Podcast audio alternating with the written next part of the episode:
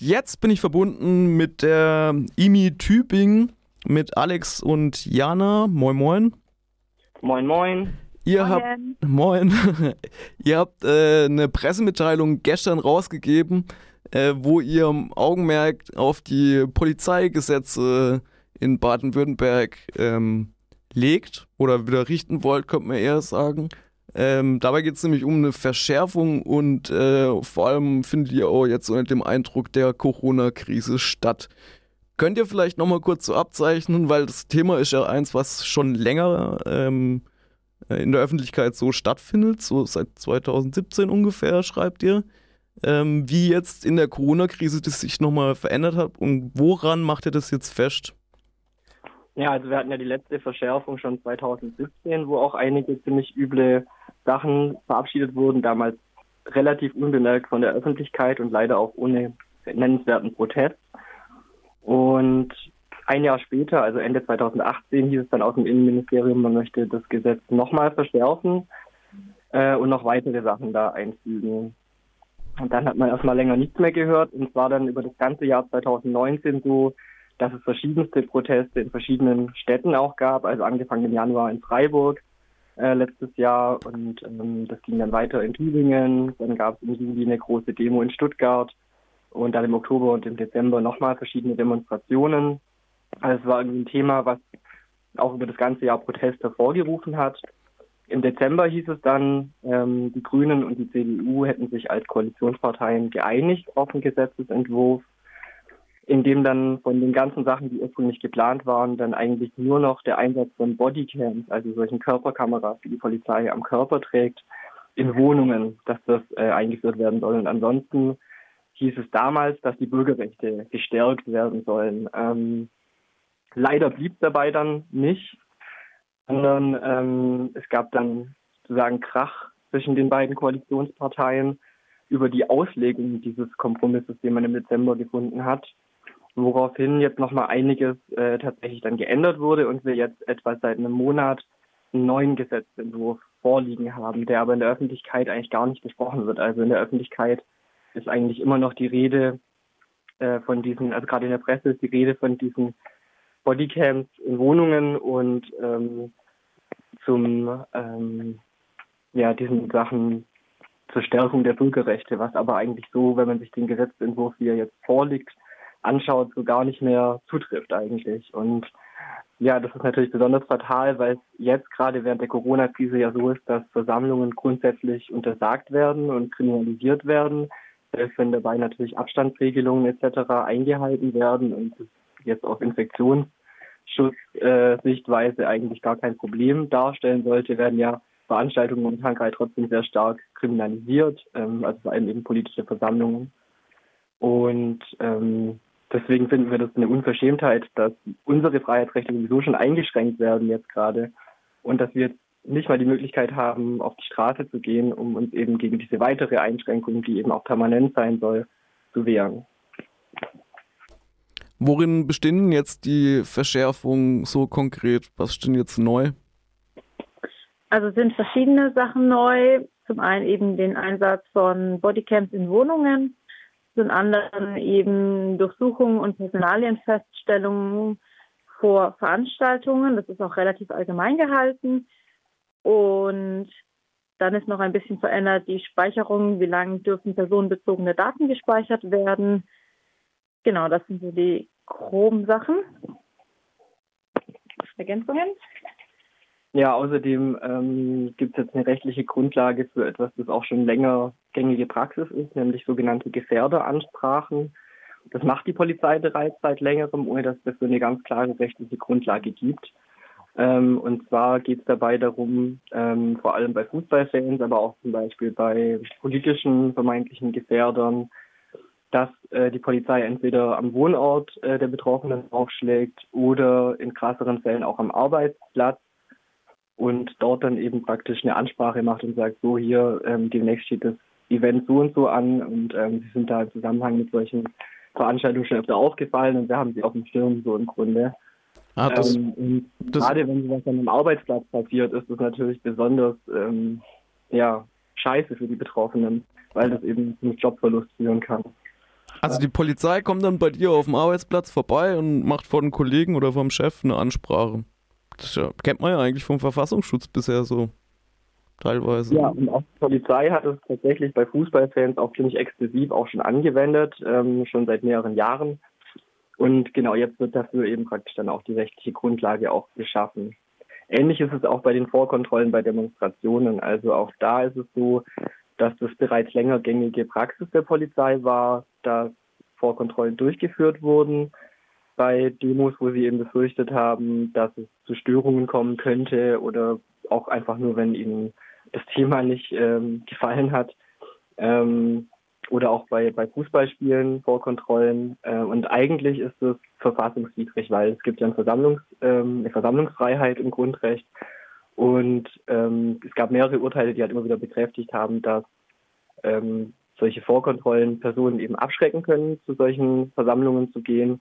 Und damit schränkt das eben dieses Recht ein und ist damit verfassungswidrig. Und jetzt wird eben im Nachhinein diese illegale Praxis der Polizei legalisiert. Okay, außerdem schreibt ihr, ähm, dass die Videoüberwachung weiter ausgebaut oder legitimiert werden soll, besonders auch von gefährlichen Orten. Das ist jetzt zum Beispiel ein Thema, was auch in Freiburg immer wieder aufkommt. Also was sind eigentlich gefährliche Orte? Was steht denn dazu in dem neuen Gesetzesentwurf drin? Also es steht drin, dass eben die Polizei Personen kontrollieren darf, wenn sie sich an, wenn sie an Orten sind, an denen in Anführungszeichen erfahrungsgemäß Straftäter sich verbergen oder Personen sich für Straftaten verabreden. Und das ist eine relativ weite Auslegung. Gerade auch hier in Tübingen gibt es mehrere Orte, die von der Polizei als sogenannte gefährdete oder gefährliche Orte aufgefasst werden. Sie sind aber auch nicht besonders gekennzeichnet. Man weiß es auch manchmal einfach nicht. Und da ist auch der Blickwinkel, glaube ich, der Bevölkerung oder die Leute, die hier leben und der Polizei sehr verschieden.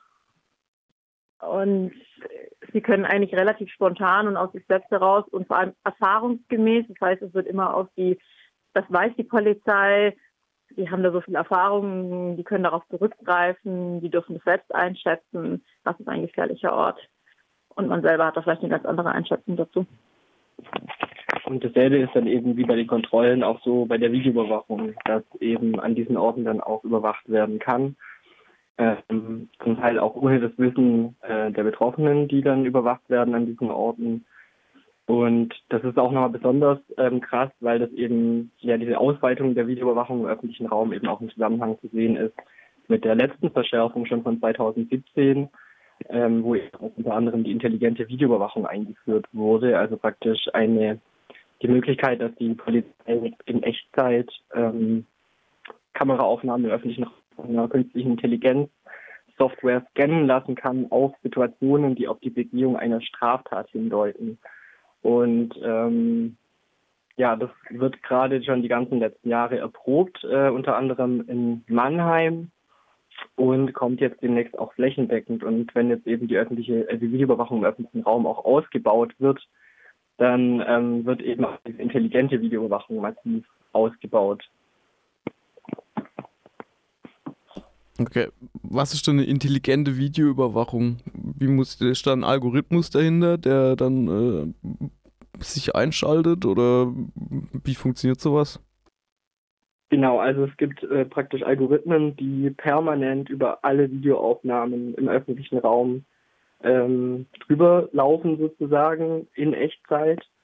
Und ähm, genau die haben eben diese Aufgabe, solche Situationen sozusagen zu erkennen. Dabei bleibt aber auch vollkommen offen, wie genau sie das eigentlich tun. Also das wäre sozusagen wie so eine große Blackbox, wie die KI eigentlich arbeitet und was sie ähm, eigentlich einbezieht in ihre Entscheidung, welche Situation jetzt gefährlich ist und welche vollkommen normal ist. Ähm, und problematisch ist das insbesondere deswegen, weil diese Videoüberwachungssoftware eben entwickelt wird vom Fraunhofer IOSB. Das ist ein Institut, was teilstaatlich ist, ähm, mit Sitz in Karlsruhe. Und ähm, dieses Institut macht auch sehr militärnahe Forschung. Also gerade deswegen ist es für uns von der Informationsstelle Militarisierung auch ganz spannend, weil wir die bisher vor allem kennen, weil sie das Militär zum Beispiel Bilderkennung für Drohnen machen und solche Sachen.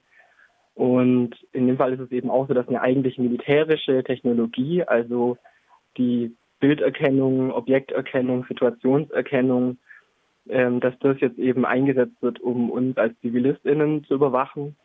Und ähm, umgekehrt aus diesen Erkenntnissen, die man dann zieht, also diese KI lernt natürlich auch, wenn sie jeden Tag mit Tausenden, Abertausenden Stunden von Videomaterial gefüttert wird, dann lernt diese KI natürlich auch dazu. Und auch das kann dann wieder eben auf den ähm, militärischen Bereich übertragen werden. Und da lernen dann eben auch die militärischen Drohnen dadurch oder das Fraunhofer IOSB lernt dafür, wie sie mit ihren militärischen Drohnen dann umgehen können. Also es ist im Endeffekt, wie gesagt, eine militärische Technologie, die hier eigentlich gerade gegen uns eingesetzt wird, vom Ursprung her. Okay, dann wäre noch interessant zu wissen, ähm, in welchem Zeitrahmen dieses äh, Gesetz verabschiedet werden soll. Gibt es da schon einen Termin? Ja, also ähm, ganz genau weiß man es nicht. Es ist so, dass es momentan auf ähm, dem sogenannten Beteiligungsportal des Landes Baden-Württemberg im Internet ähm, dazu eine, eine, Unterseite gibt zum Polizeigesetz. Und dort ähm, wird es praktisch jetzt gerade, was der Ablauf in mehrere Phasen äh, unterteilt und wir sind gerade praktisch in Phase 1, die ähm, nächsten Mittwoch am 22. Ähm, April ausläuft. Und das ist die Phase, wo man online auf dieser Seite praktisch dieses Gesetz oder diesen Gesetzentwurf kommentieren kann. Ähm, das ist jetzt, bis wir praktisch unsere Studie ähm, gestern veröffentlicht haben, ist das erst zweimal passiert, davon ein positiver und ein kritischer Kommentar. Ähm, und das deutet darauf hin, dass diese Beteiligungsseite natürlich gar nicht wahrgenommen wird und dass es auch von der Seite der Landesregierung auch überhaupt nicht gewollt ist, dass das wahrgenommen wird, sondern es geht eigentlich in meinen Augen vor allem darum, sich da den Anschein zu geben, man würde Leute beteiligen und man würde sich bürgernah geben. Ja, und, ähm, und äh, wer kann da kommentieren? Also kann da jeder x-belieben, muss man mit, mit Klarnamen auftreten oder was soll so ein Kommentar überhaupt bedeuten? Ja, auch das bleibt so ein bisschen offen. Ähm, also ich glaube, ja, man muss sich mit einem Klarnamen anmelden, man muss sich einen Account auf jeden Fall erstellen.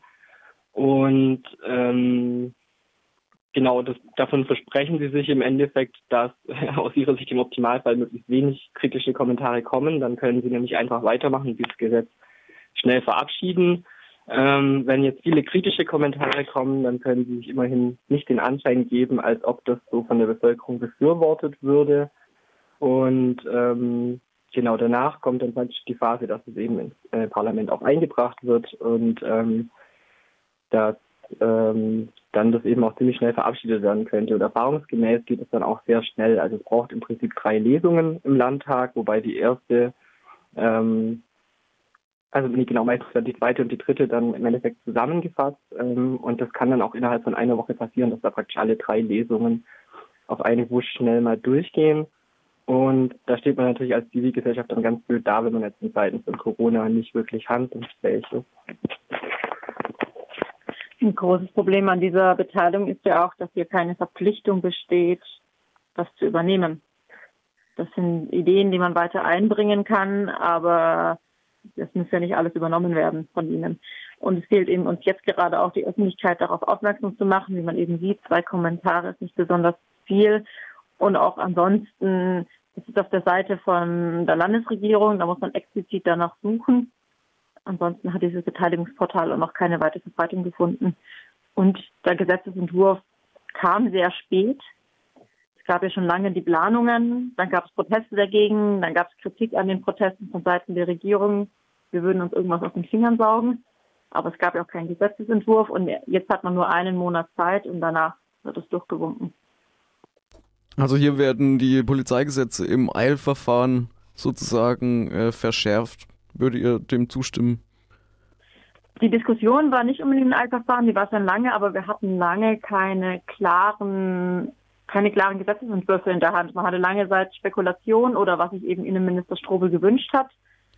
Nur dann die Grünen meinten, nein, nein, das kommt so auf gar keinen Fall. Und jetzt ist der Gesetzesentwurf da und jetzt fühlt es sich eher an wie ein Eilverfahren.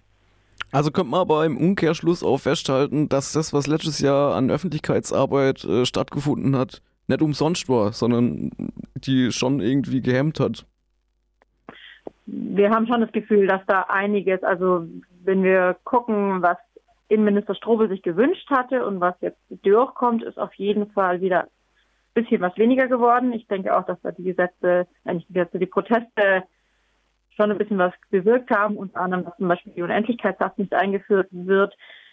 Allerdings, so wie die Grünen es bezeichnet haben, als wunderbare Gratwanderung zur Wahrung der Bürgerrechte, so wunderbare Wahrung der Bürgerrechte sehen wir da jetzt noch nicht drin, eben unter anderem mit dem Einsatz der Bodycam-Wohnungen und mit den Vorkontrollen bei Protesten. Hier wurde zum Beispiel auch besprochen, dass da eine ganz, ganz klare Regelung kommt. Die sind in den Gesetzen nicht zu finden. Okay, bleibt die Frage, die wir uns äh, in Zeiten der semipermeablen Ausgangssperre immer wieder stellen müssen, wohl in nächster Zeit. Was tun? Also, was sollen wir jetzt dazu? Wir können jetzt auf die Beteiligungsseite vom Land Baden-Württemberg gehen und das kommentieren, aber wird das wahrgenommen? Keine Ahnung. Was, was muss denn jetzt passieren? Was kann denn jetzt überhaupt passieren? Ja, genau. Also zum einen gibt es diese Beteiligungsseite. Ähm, ich glaube, es schadet mal zumindest nicht, äh, das dort zu kommentieren, äh, kritisch zu kommentieren, vielleicht auch zu fordern, dass wir stattdessen eher eine Kennzeichnungspflicht der Polizei bräuchten oder unabhängige Ermittlungsstellen.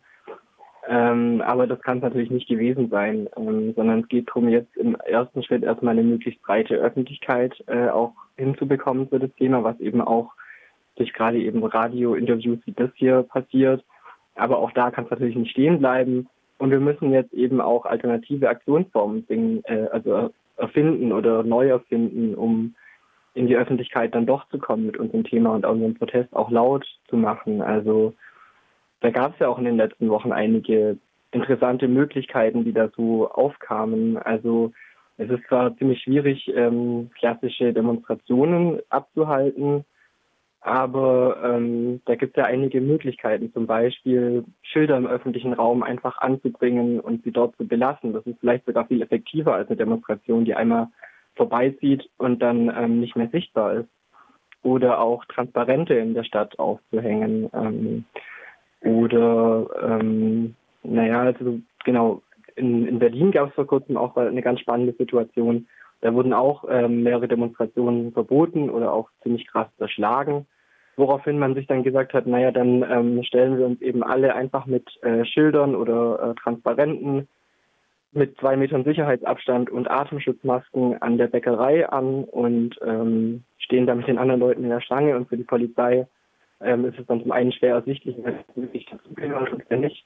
Jetzt wird gerade die Verbindung ein bisschen schlecht. es wird gerade ein bisschen gemurmel. Ich bedanke mich nochmal bei euch beiden, Alex und Jana von der Informationsstelle Militarismus aus Tübingen.